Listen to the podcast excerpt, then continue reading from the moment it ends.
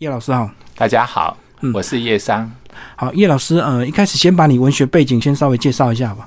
好，呃，我首先介绍我自己，我是我，大家看看我的白头发，我今年已经七十岁了，是，可是我从啊三十岁的时候我就开始写作，嗯，那我第一第一本小说叫做《樱吹雪》，那是一本非常浪漫爱情小说，因为那是那个时代我还是个文青，是，那后来我因为呃看了一些推理小说，譬如说松本清张的《杀之气》，好，或者大家都知道的这本书，那看的时候非常的感动。可是当时我并不知道那是一本推理小说，我只是第一个直觉，我觉得这种小说的文体非常的好看，那就影响了我，然后我就开始以呃这本呃松本清张的《杀之气》，还有呃深村成一的《人间的证明》哈，还有呃连城三纪彦的一一朵桔梗花，那因为这三。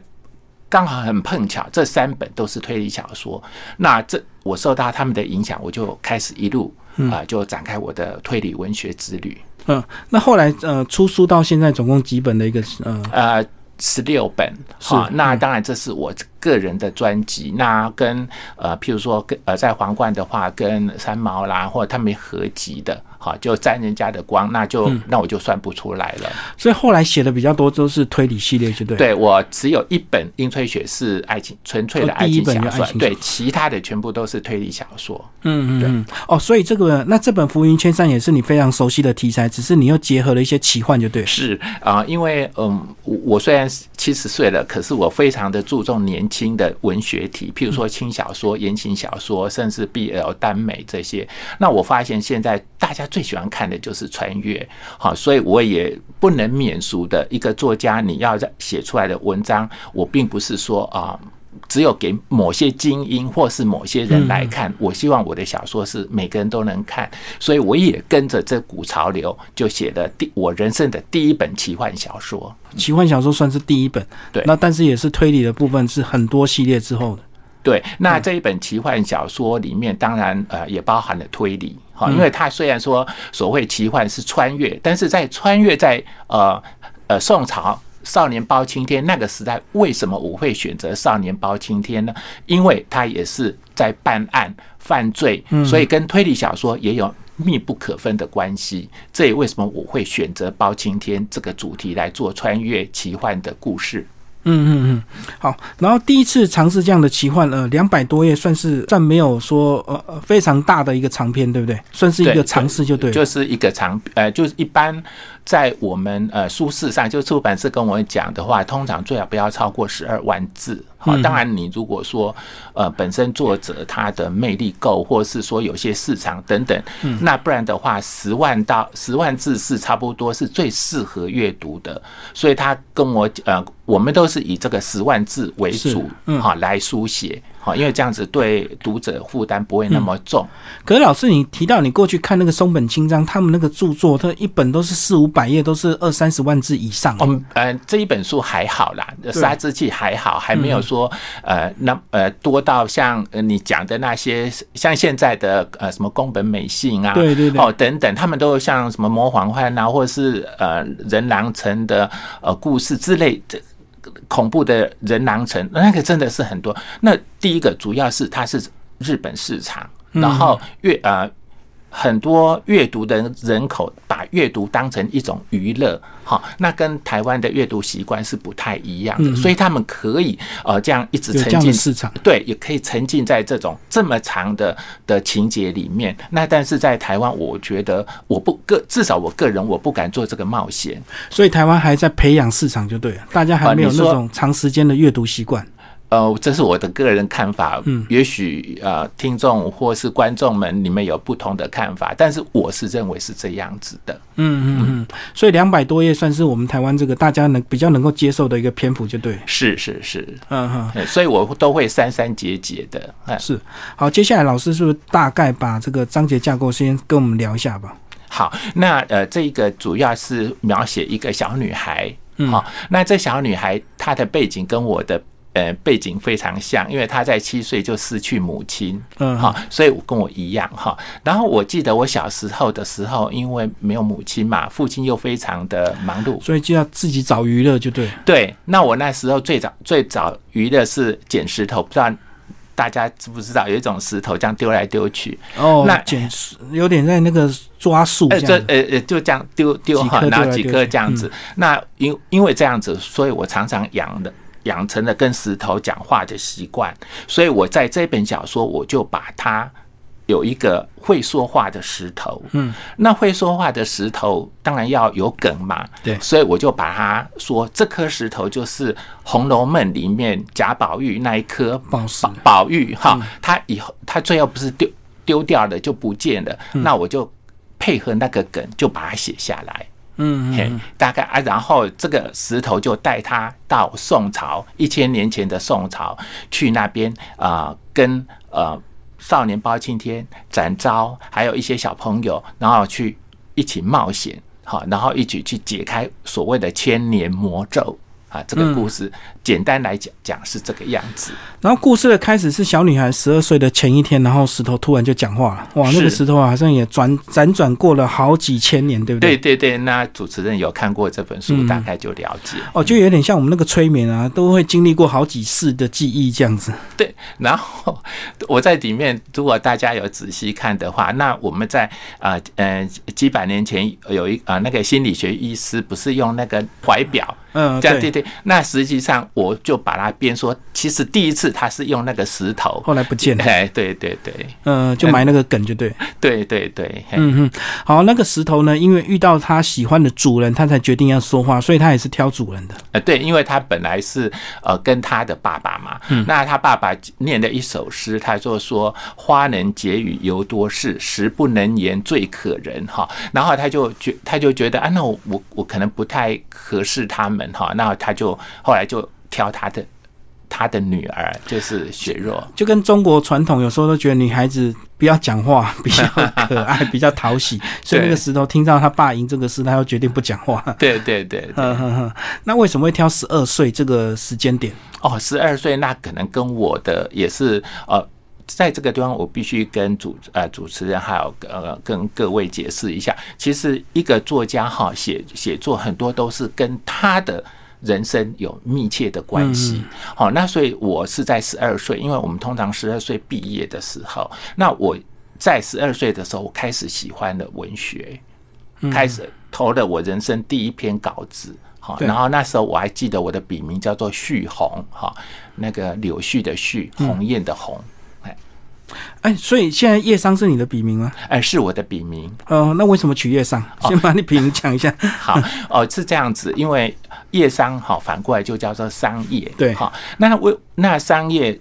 我们都很清楚，我的文章，我希我希望我写的文章也好，小说也好，能够像商业一样，好，然后各位读者好像那个呃蚕宝宝，好，那你们读了之后，能够呃破茧而出，飞翔在文学的天空。那当然，茧嗯蚕吃了呃吃了呃桑叶。不是变成蝴蝶，那这只是我那个呃，身为呃作者哈，甚至是诗人一种任性的说法，好，所以大家听了这个话，不要来挑战我说，哎、我蚕吃的不可能怎么样怎么样这样子。我这样子，你取这个笔名，就是你个人对你的作品有非常大的一个呃算是坚持哈，就是期许你能够像商业一样对提供养分给蚕宝宝。对对对，哦，那你这样作品自我要求蛮高的。嗯，那这个就不好意思说，因为我尽力来写。那因为文章这种跟呃音乐，或是说跟图画，或是跟美食一样，每个人的口味就不一样了。那我尽量以我能够写的，譬如说我推理，好啊，我喜欢呃呃诗词，我都尽量把它呈现在里面。嗯嗯嗯嗯。然后这本这个呃著作，其实在现代的这个部分，你只是开个场写的这个篇幅算是比较少，你几乎把大部分的篇幅都集中在回到过去之后的一些事情，对不对？是是，全部都在呃宋朝的时候。嗯嗯，那为什么会选包青天？是你对他有特特别的偏好吗？哦，那表示我觉得主持人真的很有慧根哈。其实因为我是写推理小说，嗯，那我然后再来，我我不太可能写像呃什么宫廷剧。宫心计就是那些我不太女人心机哎，那些我真的不会写哈，不是。那我唯一能写就是写包青天，为什么？因为包青天他就是一个报案，呃，就是一个呃推理家。对对，就是就是上推。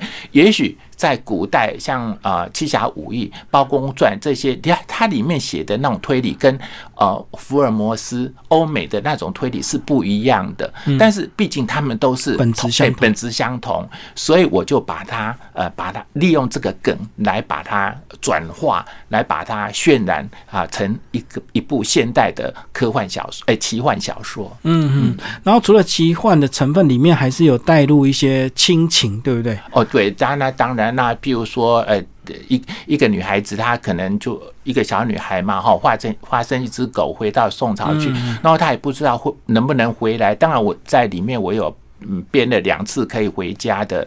的情节嘛，然后看到父亲哈，然后就当然有有，然后我会利用说，呃，他想念母亲的这些都会把它放进去。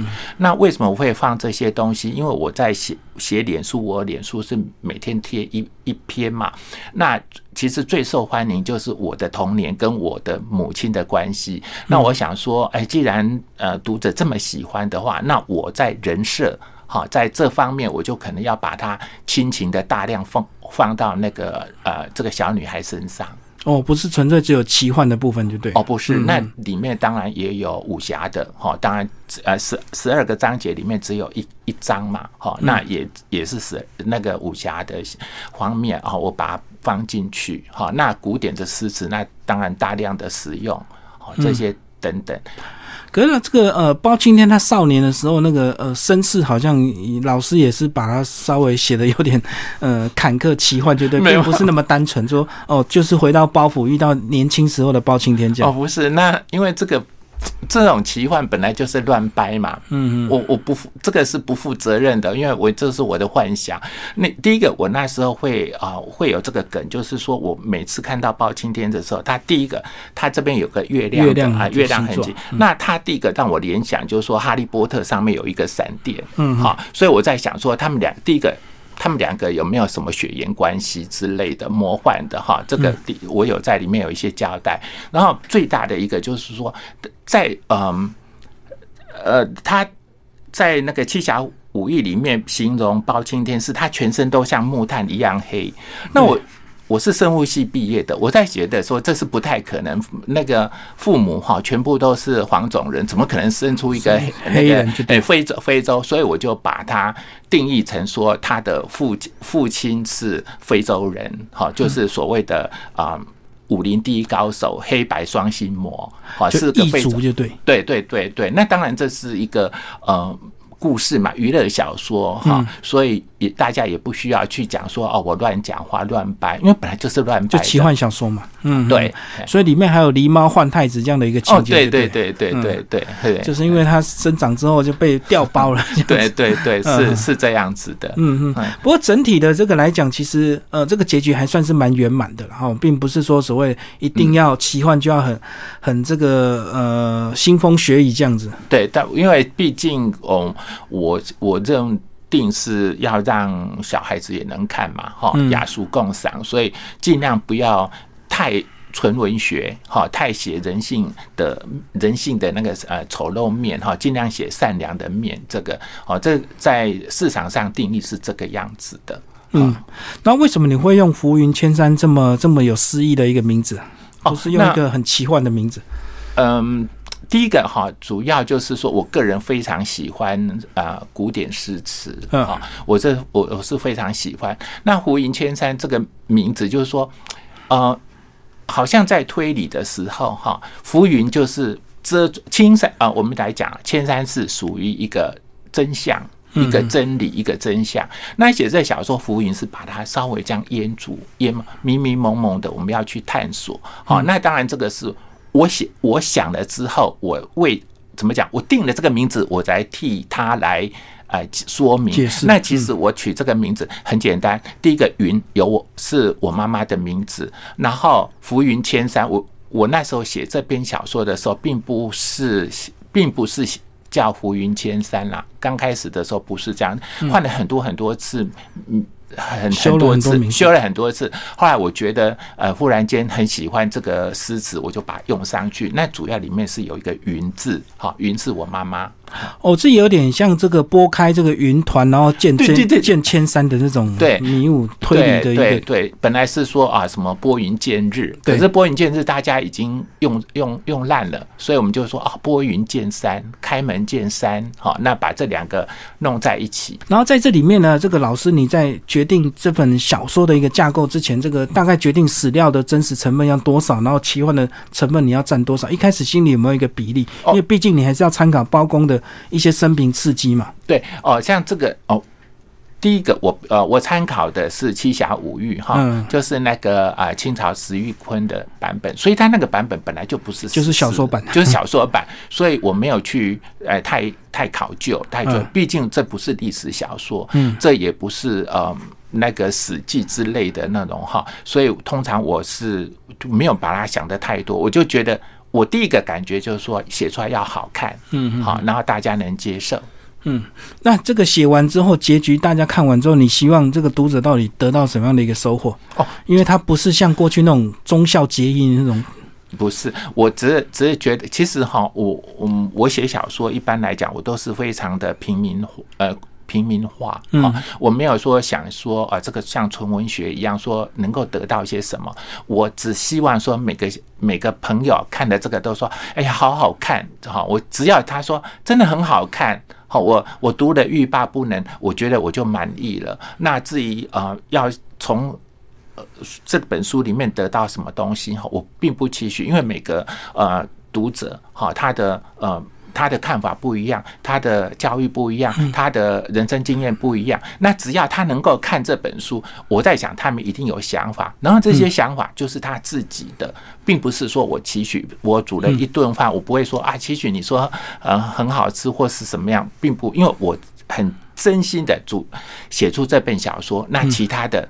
好出版了，其他就是读者的事情。可老师，你带入这个包青天这样题材，你不怕读者他预期就是忠孝节义的故事，里面就要叫忠叫孝？不会，绝对不会，因为上面已经 标呃奇幻，而且是少年包青天，他已经不是大人那种。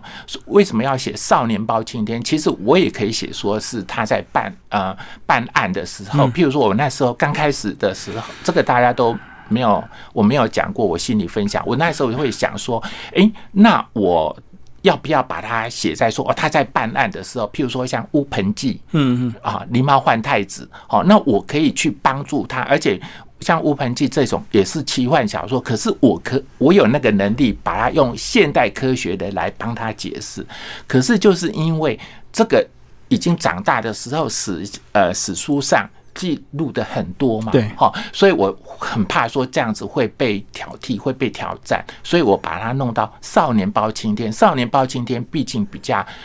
少有史呃史呃史史书上面的记载，对，好，所以我才会写少年包青天。而且你是用九岁这个年纪，在呃里面也展现出他九岁的那时候的资质，对不对？对，好像好像我就有先天异赋，那当然就就有那种特别的敏锐度。那当然，一一个其实我们很多伟人哈，或者是成功人，大概从从八六七八九岁，大概就可以看出来了。好像我我我记得我的我我是一个很平凡的，我真的我在小学的时候，我会我发现我那些读前面啊名列前茅的一些朋同学，哎，现在看起来也都是很有成就的人，所以我想我可以讲说啊，从小小看出来哈，当然不一定，但是我觉得一个成功人小时候应该是可以看得出来的，一定有一些特质，就对，对一个特质跟与众不同这样子。嗯嗯嗯，然后里面有没有隐约有点爱情的一个元素？嗯，比较少诶，这除非是写很淡狗狗跟狗之间的，对对对，因为就是因为他女主角呃小女孩化身狗嘛，所以她有一只，所以所以她当然碰到一只狗对大一只大花狗哈，那大花狗很爱这个小女生嘛哈，小小小小小母狗，那但是总是。总是不不被容许的嘛，哈，就是好玩，只是好，只因为因为毕竟我们不是狗嘛，好，我们是人，所以我我们不太了解，所以我看这些东西，我我为了写这本小说，我也去去啊跟朋友，因为我没有办法养狗。所以，我跟一一个朋友啊，他养了一只狗，然后我几乎这一年哈，差不多一个礼拜至少有两天带这只狗去遛狗，然后观察它的现象。嗯，哎，怪怪那只小姐，哎，那只小狗叫做皮皮小姐，哎。嗯，可是我在看的时候，我看到中途，我有点这个会期待这个女主角跟少年包青天有点这个情愫，因为毕竟男女主角男的很聪明，那女生又很勇敢，然后感觉好像要有一点发展才对。可是他因为。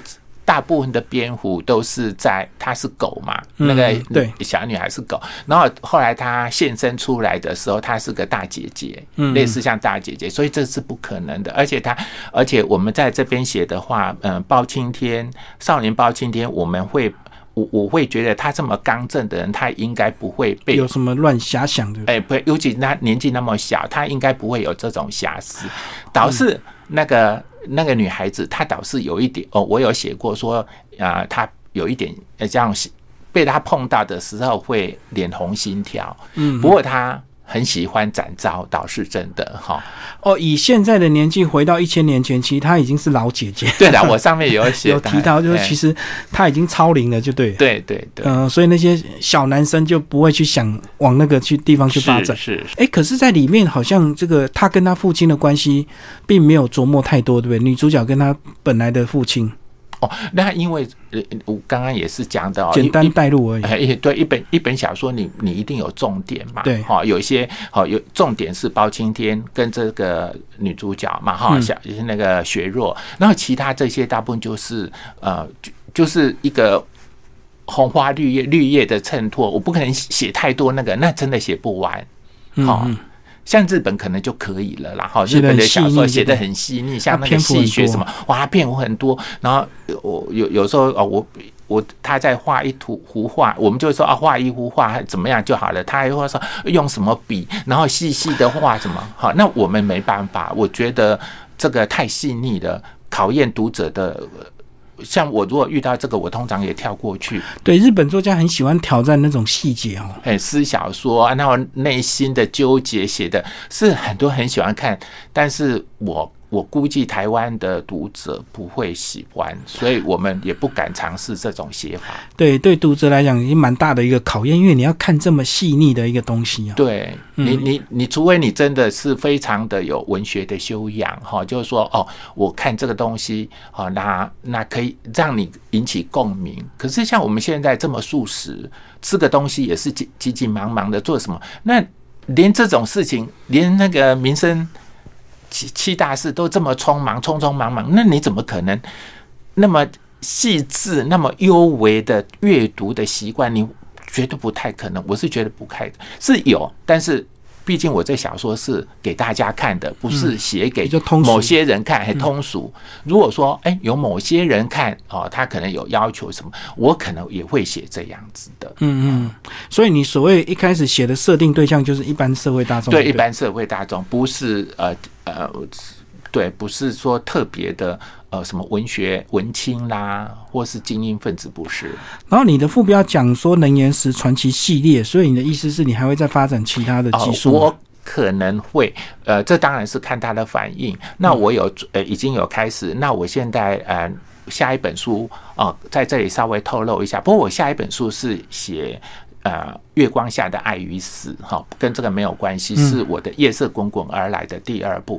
那如果啊，月光下的爱与死写完了之后，出版之后，我会写这个能言石系列。那我这个时候就要把它放到西方去了。